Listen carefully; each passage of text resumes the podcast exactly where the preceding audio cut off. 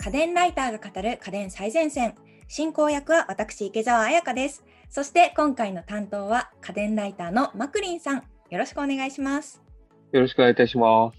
さて、今回は MacBook Pro 特集になります。実は先月の iPhone 特集の収録の時にこちらが盛り上がりすぎて改めて特集することにしました。私もね、買ったんですよ。MacBook Pro。おお、いいですね。え、何インチですか買われたえっと、私は14インチを買いました。あ、一緒ですね。今回は14インチと16インチの2つの大きさが出ましたよね。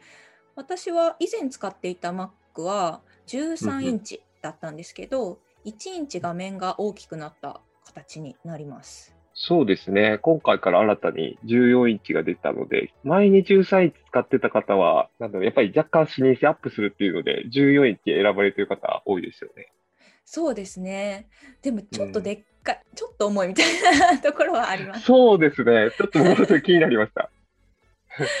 そうですよね。なんか前回のモデル、あ、どれぐらいの差あるんだろうな。あ、実際重くて、前のやつが、えーと、13インチで1.4キロなんですよ。うんうんうんうんで今回のが1.6キロになってるんですよ。おー14インチにされると。やっぱ、いや、若干重いという。そうですね。ちょっとサイズが大きくなった分、重くなってますね。インチがそのままのやつはもちろん大体同じ重さなんですけど、うんうんうん大きくなった分、若干携帯性は落ちてるかなって感じはありますね。そうですね。まあうんでも、すごいサイズが違うかって言われると、そんな違いもなくて、ちょっと大きくなったなって感じるぐらいで、なんか劇的に変わってる感じはしないですね。ちょっとフラットなデザインになりましたよね。そうですね。なんか前のが若干だけ湾曲してて、サイドがエッジ立ってたのが、今回がなんか丸みを帯びつつ、角張ったデザインになってますよね。そうですね。なんか、カクカクしてるなっていうのが。そうですね。いわゆるフラットデザインにはなってるんですけど、なんか実はね、でも薄型化してるみたいなんですよ。デザインの妙で、前のやつの方が薄いように感じるんですよね。不思議。あと違いで言うと、裏面に刻印が入ったんですよね。あ、そうですね。MacBook Pro っていう刻印が入ってます。そうそう。なんかここ僕、今までのアップルらしくない感じやなと思って、ちょっと面白いなと思いました。確かになんか 別になくてもいいですもんね、これ。デザイン的にかっこいいというわけでもない。あれ、マクリンさんっていつ頃届いたんですか？実は私、あの、届いたのがついこの間、2日ぐらい前かな？であ、ほんまに直近なんですね。はい、直近すぎて、で、うんちょっとあの今、炎上中のプロジェクトがあって、移はい住できてない、なる ほど流れているだけなんですけど、いやー、わかるわ。まあめんどくさいですからね。ちょっとね、ちょっとあの仕事用で使ってるので、環境移行が時間かかるなと思って、ちょっと落ち着いたら、とりあえず休日、休日落ち着いたところでやりたいと思って、そうですね。あのまだセットアップしてないんですけど、マクリンさんはいつ頃届いたんですか、えっと、26、10月の26だったと思います。あ、だから発売日かな。あすごい、うん。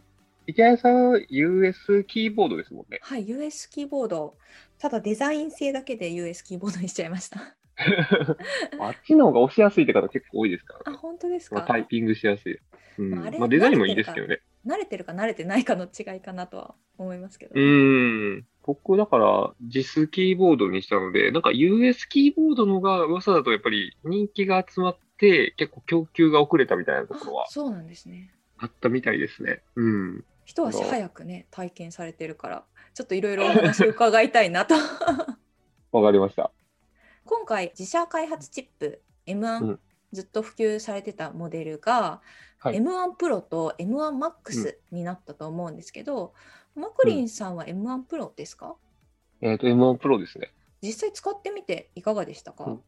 まあ結論から言うと、結構、やっぱり速くなってて、で、ちょうど僕、MacBook Air の M1 チップを持ってるので、それとの比較になるんですけど、クリエイティブ系のソフトの処理能力が、やっぱかなり上がっていて、それぞれ、まあローデータの写真と動画を扱ったんですけど、どちらも M1 の頃に比べると、だいたい半分ぐらいになってて、処理時間が。えー M1 よりも、早いと言われた M1 よりもそうなんです。早いんですね。スペックだけ見てもやっぱりそれぐらい速くなるであろうっていうのは言われてたんですけど、で、実際に処理してみるとそうだったっていうのが結論で、4K で撮った動画データをつなげて、まあ僕動画編集とかだとプレミアプロっていうソフトで書き出したりするんですけど、まあ、それを YouTube 用に書き出したときに、前の M1 だと30分程度かかってたのが15分ほどになったりですとか。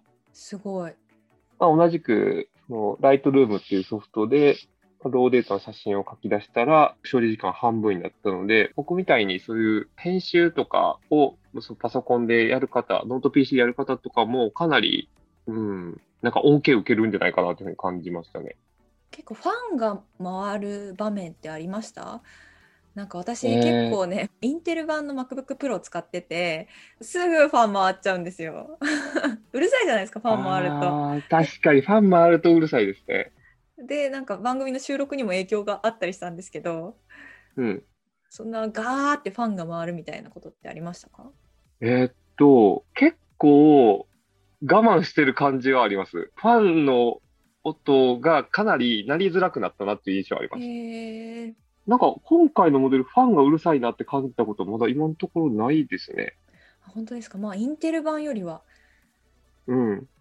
全然ファン回らないってことなのかな？そうですね。発熱が多分結構少ないんだと思います、今回モデル。そうですよね。もともと M1 エアーの方、ファンついてなくて、めちゃくちゃファンレスですよね。ファンレスだで、めちゃくちゃ静かだっていううん、でサクサク動作も速いみたいな話を聞いてたのでそういう性質があるのかもしれないですね、うん、M1 に。そうですね確かに前のモデル僕もめちゃくちゃファン回ってました。あの MacBook Pro の多分同じモデル使われてたと思うんですけど僕は2019年モデルかな。インテルのやつ使ってたんですけど。多分近いモデルですね。1個前かな、うん、私のが。そうですね。なんか皆さんが普段やりそうな作業でいうと結構僕とかだとこう画面共有でズームやったりとかするんですけど、うんうん、その状態で結構前のインテル版は割とファン回ってたんですけど、うんうんうん、あの今回の M1 Pro だとその状態で回ってないですね。やっぱり結構違うんですね。そうですね。やっぱり処理能力が上がった分、なんだろう、こう全力で動かす場面がやっぱり少なくなったのかなって印象ありますね。うんうんうんうん、もちろんあの、僕、編集作業とかしてても、あの、今回ファン回らなかったので、その点もやっぱりすごいかなと。すごい。それはすごい。動画書き出しとか、すごい重いですもんね、うん、処理的には。その他の特徴についてはいかがですか？なんか感じたことありますか？パッと見て分かる変化で言うと、画面が明るいですね。LED のその搭載個数がかなり増えたみたいで、今の iPad Pro にも採用されてるミニ LED っていうのを搭載していて、それをこう綺麗に整列することで、明るさとコントラストがかなりアップしてるらしくて、で、まあ、かなりって言い方はあれなんで、実際輝度で言うと、継続的に使った時の輝度が500ニットから1000ニットに変わってるんで、ま、単純に2倍になってる。最大輝度は1600ニットっていうところで、ま、単純にその明るくて視認性がアップしたっていうところと、で、あと、まあ、単純に明るくなると結構画面白い部分が本当にこう白っぽく飛んだりして、ちょっといまいちだったりするケースも多いんですけど、なんか割と自然な白みというか、なんか深みが増したなっていう印象はあります。で、あとは、ここはちょっと僕まだ体感はできてないんですけど、あの、リフレッシュレートも iPhone 13と同じように上がってて、うんうんうんこれまでのが 60Hz っていうリフレッシュレートだったんですだから1秒間に60枚の絵を差し込むような感じだったんですけど、可変型の 120Hz にアップしているので、ゲームとかやられる方だと結構体感できるかなって感じですかね。ゲームをやる方だと体感しやすいですね、確かに。うん、でしかも可変型なので、使わないときはリフレッシュレートを落とせますし、使うときは上げるっていうので、要はバッテリー性能を維持しつつ、使うときはちゃんとこう、リフレッシュレート最大出せますっていうこう仕様なので。あとなんかこう、ぬるぬる動くみたいな、うん、あ、そうそうそうそう、そうです、そうです。うん、そうです、そうです。切り替えが早いようなソフトとかだと、うん、ぬるぬる動く感覚は結構得られるのかなって感じがしました。あと地味にちょっとびっくりしたところが、はい、音でして。音？サウンドですね、スピーカー。かなり良くなってます。ウーファーが4つついてるんですけど、なんかその恩恵で、やっぱり低音がかなり響くんですよね。低音がウーハーのおかげで強化されてそうなんですよ。るんですね。13インチの MacBook Pro と比較しても、聞こえてなかったような音が結構今回の MacBook Pro だと聞こえるので、結構僕、音をちゃんと聞いたときは前のモデルだと、まあ外部スピーカーつけてたりとかしたんですけど、うんなんか、まあ、下手するとその外部スピーカーぐらいの音鳴らせてるなっていう印象で、え？かなり音良くなってます。すごい。まあ、とはいえ、僕も結構イヤホンつけてやることも多いので、まあ、そこまで使う場面多くはないんですけど、まあでも良くなって嬉しい人も多いでしょうね。そうですね。なんかそういう使い方する人はいいですし、まあ、空間オーディオにも対応してるので、空間オーディオ対応の音を Apple Music とかで聞かれる方とかは結構いいかなと思いました。うんうんうん。マクリンさんが買ったポイントってどういったところなんですか？14インチっていう、なんか13だとちっちゃいかもしれないけど、16だとちょっと大きいかなっていうところうんの絶妙に刺さる部分のこうサイズ感を提示されたっていうところと、あともう一個は充電ポートですね。ああ、このマグセーフっていう磁石でくっつくうん充電器が対応してるああ、やつそうですね。あれ、ね結構昔から人気でしたけど、やっぱりここですか？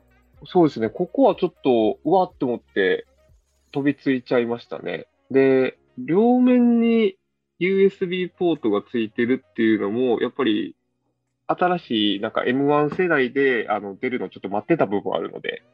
あ、私も同じです。このあ、同じですか？はい、M1 買おうかなって悩んだ時に前回うん、うん、USB-C のポートが2うつん。同じ方についてたんですよね。右側かな？あ、そうですね。片側だけついて片ましたね、今まで。側だけついてて、私両側から使うことが多かったので、うん自分が座っている場所とかに合わせて便利なポートって変わってくるじゃないですか。そうですね。だからちょっとそれは片側にしかないの厳しいなと思って見送ってたんですけど、でもあついに両側来たと思って。そうですね。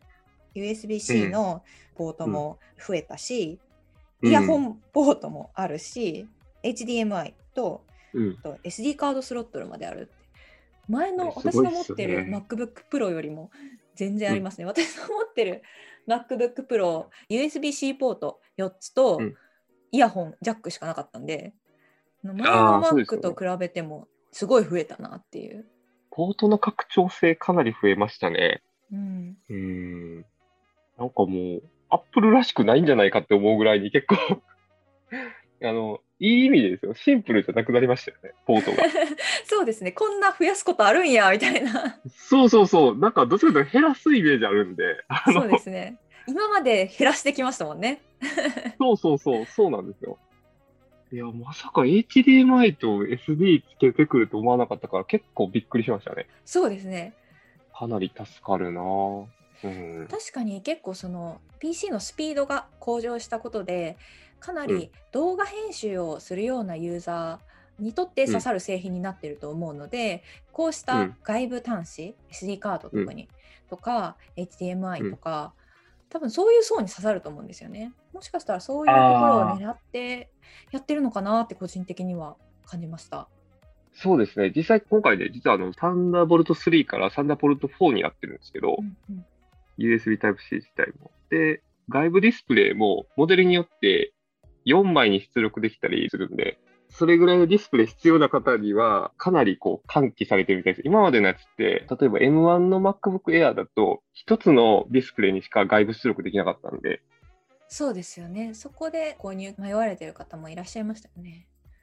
ああ、なんかそこだけなんとかしてくれみたいな声はう、んやっぱり結構聞いてたので、ここはかなり嬉しいんじゃないかなと思いましたね。あれですか、池谷さんも外部ディスプレイにこう出されて使われたりするんですか？あ、あの普段ディスプレイ使ってるんですけど、まあ私はうんほとんど1枚で、うんうん2枚つなぐことはほとんどないうんうんうんです。これを機につないでもいいかもしれませんけど、そうですね。外部ディスプレイ出力 M1 Pro で2台、M1 あそうですね Max で4台。4台。ね、そ M1 んな出すことあんのかって話4台あるんですかね M1 すごいですね。1台からそんなすごく。すごい、すごいですよね。2台までは僕は確かにあるかなと思いますけど。うんうん。マックスな方がマックスを買われるんでしょう。そうですね。あと、キーボードにタッチバーなくなったんですよ。あそうですね。タッチバーっていうちょっと画面っぽいあ、ファンクションキーが並んでるエリアにタッチバーっていうこういろんな UI が変わる？バはいーみたいな UI が変わるミニディスプレイみたいな感じですかね。キーボード上に載っている。うん。がついてたんですけど、うん消えましたね。そうですね。使ってました？タッチバーって。まあでも使わざるを得ないですよね。まあ確かに、確かに。そのファンクションキーは押すので、うん、そうですね。まあ、使わざるを得なかったですけど、うん。まあ便利な時もあるかなって感じでした。例えば、Zoom を使う時は、Zoom の録画停止とか、あミュート。とか、はい、そういうボタンが出てきてたので、まあ、そういった意味では、まあ、便利な面もあったのかなと思いますけど、うん。まあ、個人的には別になくてもいいかなっていう感じです確かね。かに、うん、そこに表示されて押さなければならないから押してたっていうだけで、これタッチバーである必要あるのかなというふうに僕はずっと思ってます。そうですね。結構ね、そこの画面設計とかもしなきゃいけないでしょうしね、別途。そこはコースを。割く必要あるかなとは、確かに感じてましたね。うん、そうですね。だから今回なくなって、ファンクションキーがキーボードに復活したっていうので、キーボードは個人的にはやっぱり使いやすくなったかなって感じはあります。確かに目に見えますもんね。そうそうそう、目そうに見えるので。目に見えて物理的に押せるから、うん、やっぱり安心感はありますよね。押したぞっていう。あそうですね。あのタッチバーの時は押せてんのか押せてないのか微妙に分かんないみたいな 押す感がないですからね。押した感じなかったんですけどあのいろいろ端子もついたことであうんうんのかなり外付けで使いたい一緒に使いたいアイテムっていうのも変わってきたのかなって思うんですけど何かおすすめのはい。一緒に買いたいアイテムみたいなものってありますか？ポートがやっぱり変わったことで、まあ USB ハブはまずそんなに必要性はなくなったのかなというふうに思ってますと。で代わりにまあ外付けでこうつけるもので、まあ僕は個人的に重宝するのは外付けの SSD ですね。本体の SSD だけだと、ちょっと容量が不安な時とか、例えばなんか動画とか扱う方だと、ノート PC 内にこう動画データをいつまでも入れておくと、やっぱり容量食っちゃうので、そういったものとかは、外付けの SSD にデータを移行させて、そっちに所持するみたいな使い方とかするので、割と外付けの SSD はおすすめなのかなと。で、僕がおすすめなのは、そのサンディスクの SSD でして、本当に手のひらにも乗るぐらいちっちゃいですよ。1テラバイトとかで。へえそうなんですね。外で使っても大丈夫な、結構アウトドア仕様になっているデザインなので、うんうんおすすめですね。動画編集する方なんかは特に SSD 必要だっていう方も多いと思うのでぜひこちらも購入検討されてください。えーというわけで M1 が発売された時はすごい挑戦的な試みだなと思ってあ今後うんどう成長していくんだろうみたいな感じでこう見てたまだ買ってない状況で見てたんですけどこう M1 プロ M1MAX と進化したことであこれなんかいろいろ便利になったし買ってみようかなとちょっと思えるようになったっていうのがすごくうん。今回の MacBook Pro が発売された時に感じたことです。私もねこれからいろいろセットアップをしなきゃいけないので ちょっとセットアップするの楽しみだなと感じました。そうですね。あの、MacBook Pro、M1 Pro になって、やっぱりあの、ポートの拡張性が大きくなってうんうん、使いやすくなったのもそうですし、まあ、ディスプレイもかなり見やすくなってますし、まあ、個人的にやっぱり、あの、途中、池谷さんとも話してましたけど、ファンがあまり回らなくなったっていうのは、うん、かなりの変化かなと思うので、まあ、僕はやっぱり買い替えてよかったかなと思うので、はい、ぜひ参考にしてみてください。確かにファンが回らないことで私もこの、ね自宅収録がはかどるかもしれないのでこの家電最前線も自宅で収録しててたまにファンがうるさいって 言われたりしてたのでこの環境まさに回ってましたね。そうなんですよ。なああそうだわ。ちょっとそれが改善するかもしれないなと思ってます。うん今回は、えー今年発売された新型の MacBook Pro についてお送りしてきました。家電最前線の番組 Twitter や番組ホームページでも今回紹介した商品の写真などを載せています。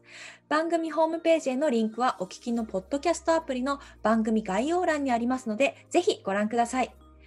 また、家電最前線を Apple Podcast でお聞きの方は、ぜひ番組評価をお願いいたします。アプリ上で星5段階でタップして評価できますので、ご協力いただけると大変嬉しいです。